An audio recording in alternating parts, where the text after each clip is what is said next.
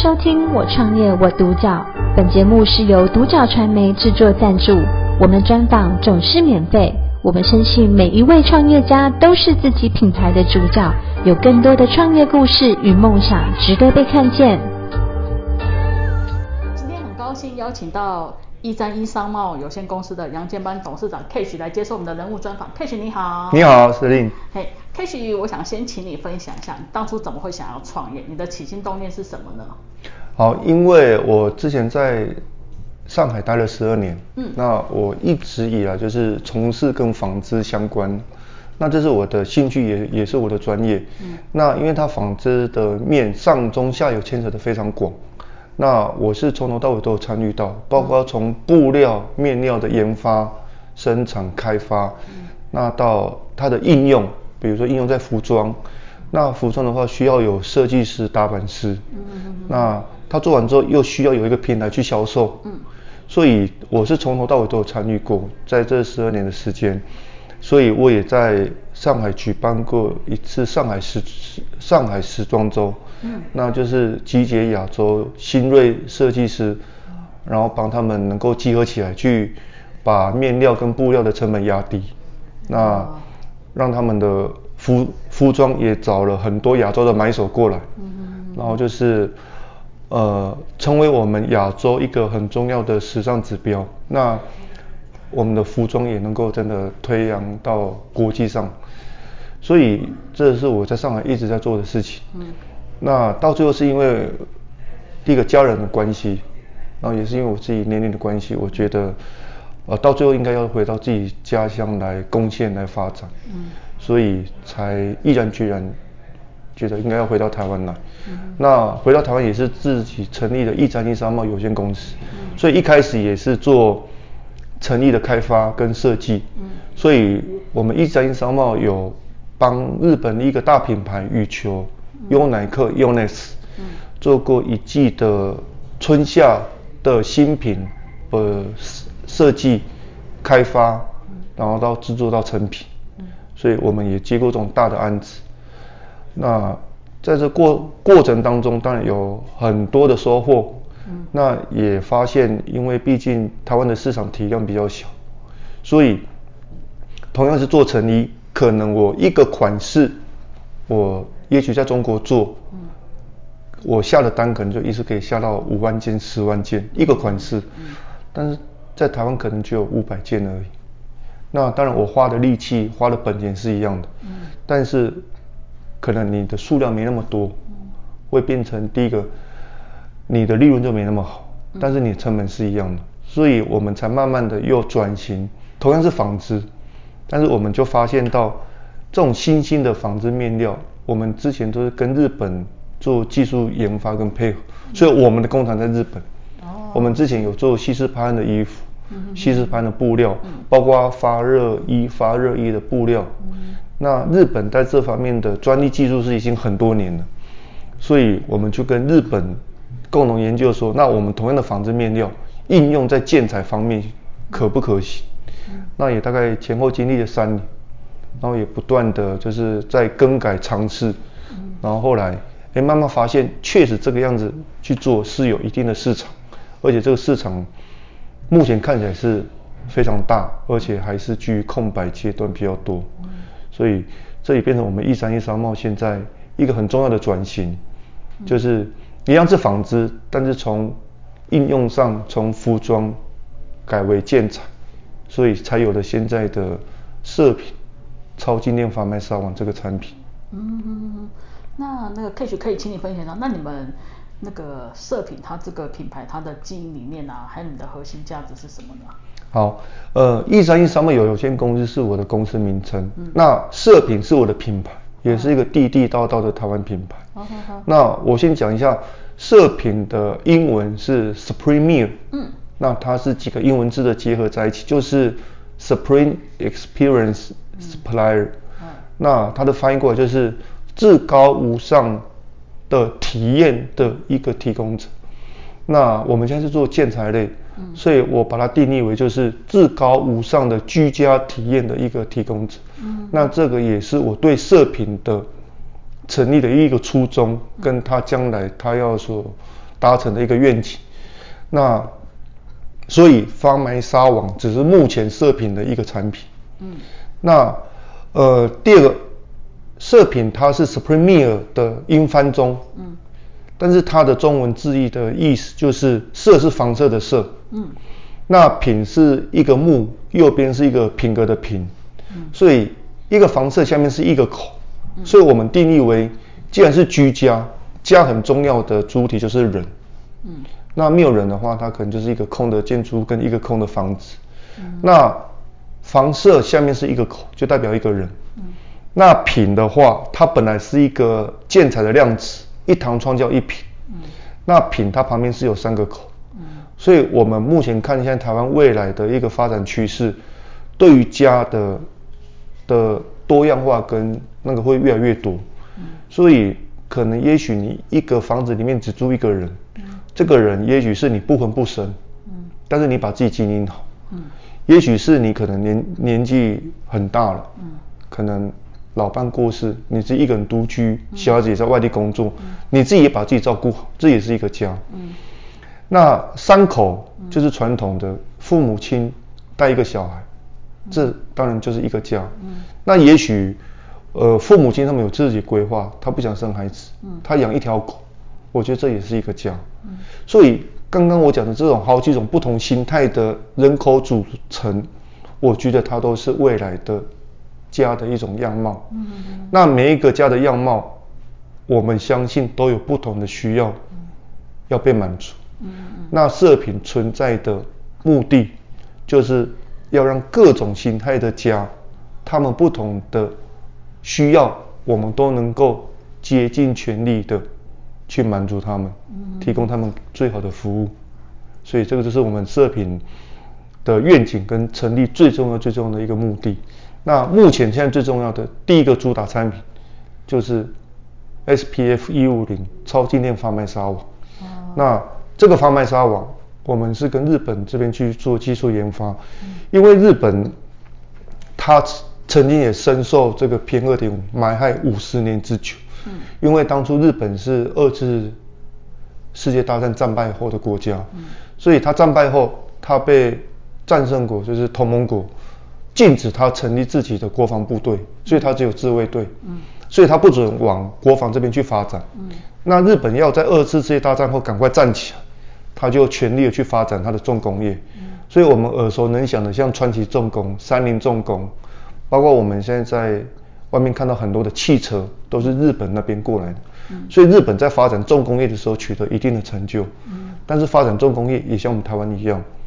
也消耗，这种也是高耗能的产业，所以他们的雾霾，嗯，也对日本造成非常非常大的影响。嗯、所以日本在这方面其实早就有在研发，嗯，那一直到现在，我们发现，在做防霾这一块，日本是最顶尖的，嗯，所以我们就跟日本在目前现有的产品跟技术上再加以精进研发，嗯，所以才造就了我们这个超静电防霾纱网。哦，那这个研发当然我也参与在当中，嗯，所以因为之前在上海的经验，我们一起也打了很多市场，然后也开发了很多布料，所以我们就把这个产品引到台湾来。哦，那目前市场上的反响也都很不错，都很不错。那这样子可以去让你分享一下，那你们有没有说从客户啦，因为你说反应都不错嘛，有没有是一什么成就感的来源，还是说团队给你的一些成就感的来源呢？呃，有那。当然，这个防霾纱网目前在市场上，很多人还是没听过，嗯，甚至有很多听过的人还是怀疑它到底有没有效。是，哎，比如说，哎，你这个是防霾纱网，你可以防 PM 二点五，嗯，但是会不会你防到连空气都进不来？嗯，那如果空气都进不来的话，它的商业价值就不高了。是，因为我把门门窗关起来一样可以。一样可以，是啊。对啊，所以很多还是怀疑它的啊。包括它的维护性，嗯，它好好不好清洁，好不好保养，嗯，那还有它的寿命有多久？嗯，因为它的价价格不低，嗯，所以是市场上怀疑的声音还是有，是，那所以我们在做的时候，我们相信我们自己的产品，那我们也相信我们的技术跟跟可以提供给客户的价值，但是我们的相信只是归。归于我们自己的相信，我们还是需要市场的验证。嗯，所以我们在推的时候，慢慢的发现客户愿意用这个价格买单，嗯，而且也真的为客户带来很好的价值。嗯，因为客户他们就曾经做过一个实验是，他离开家三个多礼拜一个月，嗯，然后他就因为家里面有一个小 baby，然后他就把婴儿床。嗯，放在他的那个婴儿房的窗户旁边，嗯，然后他就把窗户打开了。是。那当然，婴儿床上面有铺一条白巾，嗯，然后它里面当然也有空气清新机，嗯，然后他发现这三个礼拜他都没有去打扫，但是家里面还是有风进来，嗯，而且空气清新机在侦测房间的时候，嗯，PM 二点五从来没有超标，是，一直在安全值里面。哦那最重要的是，他把这个婴儿床上面的这个白毛巾拿起来，嗯，整个都还是白色的。他用手去摸，整个都还是白色的，哦、所以他就发现，哦，原来其实他可以很轻松，嗯嗯嗯，然后他也可以不用害怕小孩子，因为现在小孩子很多一出生就会有气喘，是啊，包括异位性皮肤炎，嗯，好，那这些多多少少都跟空屋有关，嗯，所以也是因为我刚举那个例子，就是来自于。客户的直接的反馈，哦，所以他觉得虽然价格不低，比传统的烧网贵很多，嗯，但是他发现他得到的价值，跟他所收到的获益，嗯，其实比远比他付出的这些钱来的多很多，哦，所以因为也很多来自于我刚刚讲的只是其中一个例子，所以来自于很多这些客户的反馈，嗯，也让我们相信当初我们在研发推出这个产品的时候。呃，很多我们所相信的，确实在市场上都一个一个实践，嗯，然后也一个一个被客户所证明，嗯，确实是可以为台湾的人民带来很多的价值跟贡献。那这个也是我跟我的团队最大最大成就感的来源。是，就是直接从客户反馈，就是觉得，哎，出差三个礼拜回来家里还这么干净。哎，没错，没错。通常一般的台湾可能。不要说三个礼拜，三天可能你都不打扫，就觉得哎家已经哎可能可能三个小时吧，你 可能三个小时，你窗户打开来，对啊，你要吃饭的时候，你一摸那个渣，那个桌子就就是要擦了，因为上面都是灰尘，就是都灰尘。对。好，那 Kish 可以分享一下你们一三一商贸啊，它未来短中长期的规划是什么呢？好，我们的短期目标是希望在两年之内能够这个产品能够推广到很多需要的家庭。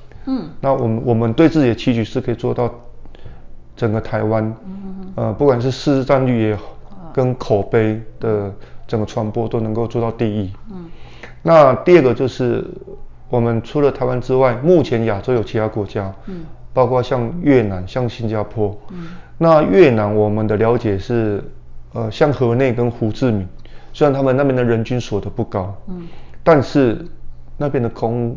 在全世界排名是大概是前三不好的，嗯，所以我相信空屋对台湾来讲不但是个问题，对很多地方来讲也是一个很大的问题，嗯，所以我们也开始在布局，包括当地的厂商也有在跟我们联系，就如何把这个产品除了可以在台湾推广之外，也可以推广到其他亚洲其他国家，所以终极目标是我们希望能够在亚洲既有这个产品。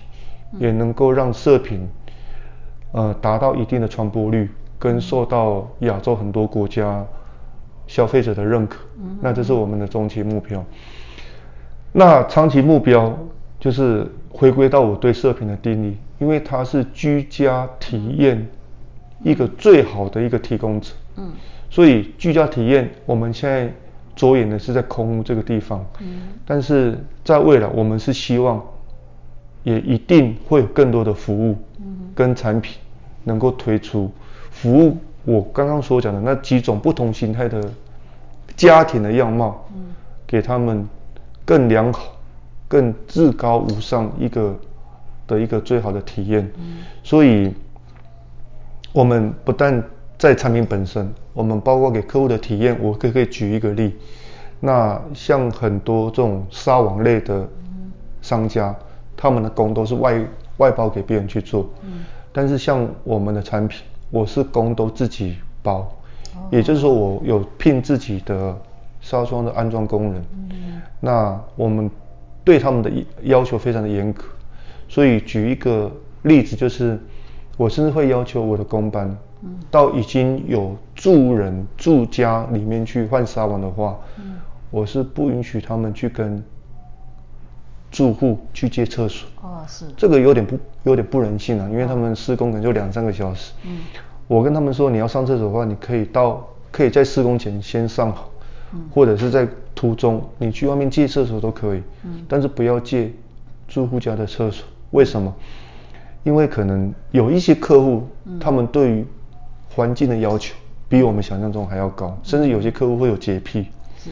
那也许我们前前面都做得非常好，嗯，但是你可能去客户家上个厕所，不管是大号小号，嗯、你多多少少等于是会，就怕弄脏了人家的厕所。哦。啊，所以这个时候就会让客户的观感跟体验就会扣分。嗯嗯。所以。像这个要求，我都会去跟我的工班，很清楚的告知他们。嗯，那就更不用说其他的，像在客户家，包括抽烟呐，嗯，或者是有其他不良的言行举止，那么就更不用说。是，因为既有这一点，我也想要树立一种新的气象跟风格，就是因为大部分的客户对于传统的这种装潢工人，不管是木工也好。或者是软装、硬装工人的印象就是可能会叼一根烟，是。然后可能吃个槟榔，对啊，然后可能口袋再插个三洋威士忌，嗯，好啊，就是可能三三三字经都不离口，嗯，也许他们做的工非常好，但是印象就是大概都是这样子，嗯，所以在我这里我就希望，因为我所注重的是不只是产品，嗯，甚至是从客户一接触我们。开始到结束，甚至到以后售后，我们不在的时候，嗯、给客户的感受跟体验都是最好最棒的。所以，我也希望让客户知道说，其实现在的工班跟以前也不一样。了嗯嗯。所以我们甚至有一些公班的通人，他之前的工作也非常不错。嗯。有一些都是在中科的工程师。是。那过来，他可能之前都没有经验。嗯。但是这样子反而会更好，因为他们没有传统。对公班那种形象的局限，所以现在包括我们去教育他们说，哎，你应该要有什么样的打扮，该有什么样的言行举止，该有什么样的工作态度，那他们也非常的愿意遵守公司的指导，然后到客户家就一步一步的做，所以客户也反馈我们说，哦，现在你们的工班很不一样，他以为是设计师。我说你那个是我们的工班，他说你们工班现在都这么年轻，我说对，而且他们也非常愿意吃苦，所以也也打破了有些人会觉得好像现在台湾年轻人不太愿意吃苦，我觉得也没有了。那当然要求我一定会要求，但是也愿意给他们一分付出就一分收获，那他们也非常的尽忠职守在自己的职责上，那当然他们也也是第一线面对客户，所以客户也会。嘉奖他们，勉励他们，然后客户也会反馈到我们公司来说：“哦，你们公办真的形象也很好，也很年轻，然后也也很专业，然后做事情也一丝不苟。”那这个我觉得是比带给客户的体验，是我们短中长期最重要最重要的使命，不只是目标，最重要的使命之一，是始终带给客户最佳的。不管是使用体验，或者是感受体验，嗯，啊，或者是最后，我希望客户都能够永远记得我们。真的，好，那最后请 K 去分享一下，如果说现在有个年轻人他想要创业的话，你会给他什么样的建议呢？呃，我觉得非常好，啊，也非常勇敢，但是可能有几个提醒，就是你可以先问自己几两个问题，嗯，第一个就是为什么你会自己会想创业，嗯，然后第二个就是你非创业不可吗？嗯，那当然这两个问题你可以自己回答自己，然后你甚至可以把答案写下来，嗯，然后写下来之后你自己去想，这样答案能不能说服得了你自己？嗯，也许你你的单位很浪漫，比如说，就是我我想当老板，嗯，哎，当老板也可以，但是重点是你知道老板要承担的可能风险。嗯跟要面对到的处境是跟你想象中一不一样。嗯，然后也许你想创业是因为我喜欢煮吃的，嗯，然后我也擅长煮吃的，所以我想开一个早午餐店。嗯，但是你可能要想清楚哦，就是你自己喜欢煮吃的，嗯，跟开早午餐店这完全是两件事情。嗯。因为开早午餐店，你要想的是你的客户从哪边来，嗯，然后你的翻桌率要多少，嗯，然后你的售价要定多少，嗯，你的生意才能够勉强持平，嗯，然后多久你可以损益两平，那接下来你要赚钱要请几个人？这个都是很不浪漫的事情，嗯，所以你必须要非常的清楚，创业背后所代表的是你要承担很多的责任，甚至因为没有人是全能的，嗯，所以你势必你的事业、你的创业需要有其他的同仁、员工跟合作伙伴一起来协协助你完成，嗯，那你对他们就有责任，嗯。那你必须基本的责任就是你要能够稳定的发他们薪水，然后让他们知道跟着你，他们的生活、他们的家庭是可以继续维维持下去的。嗯。这个都是你身上肩头的责任。嗯。那这个都不是很浪漫的事情。是。因为在这过程当中，你要面临到的挑战很多。嗯。所以，可能你要第一个，你。创业的项目一设定了，你要开始去执行。在执行过程当中，你要面对到第一个是你的家人可能就不相信你，嗯，他会觉得你好好的干嘛要要去创业，嗯，而且你有多少资金，是，这些负负面的声音就会一直过来，嗯那你要想办法去跟他们，你需不需要去跟他们解释清楚，嗯，因为他们会觉得在这段时间之内，你可能连钱都拿不回来，你可能连钱。都赚不到，你要在不断的往里面扔钱。嗯，那这段时间你可以维持多久？嗯嗯。然后第二个，你所想象中的那个项目，是不是真的有市场？嗯。那它是不是可以被消费者所接受？嗯。好，我再举个例，比如说，像我们大家都知道，现代的人在外面大鱼大肉都吃多了。嗯。所以应该要多吃蔬菜。是。然后甚至少油、少盐、少味精。那。这样听起来好像素食餐厅对大部分人来讲是很健康，嗯，但是你看看，在市面上有几个素食餐厅是生意很好？好，那这个一个是理想，一个是现，一个是现实，对，所以你的当初你的目的在执行的时候，嗯，你一定会遇到瓶颈，然后除了家人之外，你连自己都会开始自自我怀疑，嗯，因为说我当初的目标是不是设定错了？嗯，那我这时候是不是应该赶快去做别的项目？是，要不然的话，我可能资金就要烧光了。嗯嗯嗯嗯。那这时候你在自我怀疑的过程当中，你还会有别的诱惑，嗯，因为你可能会看别的朋友，可能是做其他生意，比如说做一些偏门的，也、uh -huh. 也许是做博弈的，是，哦，他怎么可以这么轻轻松松就赚这么多钱？所以你是会很容易动摇的，嗯，因为一方面怀疑，然后一方面有别的诱惑，但这个时候如果你很轻易的去改变。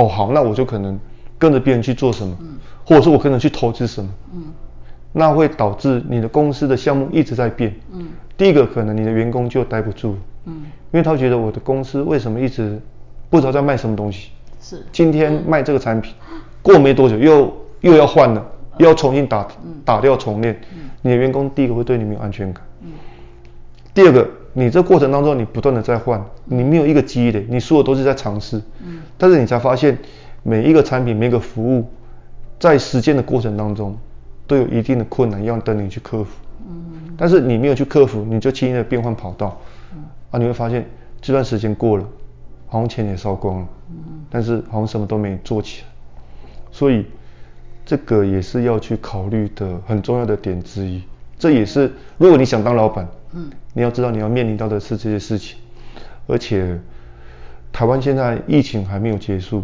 嗯，那很多生意、很多店面都继续在开，很多公司也在经营，但是你要想到这两年生意很多都受到影响，是，那受到影响就是很多客户，包括啊，像有一阵子是台湾是禁禁止内用，所以所有的餐厅内用的业绩都没有，嗯嗯，但是你有没有想过你？如果是餐厅的老板，你店面的房租还是要继续缴，你的员工还是要继续付他薪水。是。所以这段时间你能不能撑得过去？嗯、会有很多的变数也在当中。嗯嗯嗯。所以这些你都想清楚了。嗯。啊，晚上你发现你的心还是一直在跳，你还是想创业，那我觉得，那你也许就是真的是一个适合创业的人，也就代表你是一个很勇敢的人。啊啊，对，所以就是要先认清事实，然后再啊不要忘记初衷。对，那那。我也觉得台湾也真的很需要多一些这些勇敢的人，嗯，因为，呃，所谓的创业就是你要开创一个事业，嗯，提供一个新的产品，或者是在旧的产品、旧的通路上，你提供一个新的服务，嗯，满足大部分的人，我我觉得这个是一个很难能可贵的一种，就是一个精神，是，所以我觉得他们也需要更多创业的人。对，然后也才能够让我们的整个生活，跟我们未来的整个会越来越好，越来越好。是，今天很高兴呢，邀请到一张一商贸有限公司的陈建邦董事长 K 来接受我们的人物专访。谢谢 K，谢谢谢谢。感谢收听我创业我独角，本节目是由独角传媒制作赞助，我们专访总是免费。你也有品牌创业故事与梦想吗？订阅追踪并联系我们，让你的创业故事与梦想也可以被看见。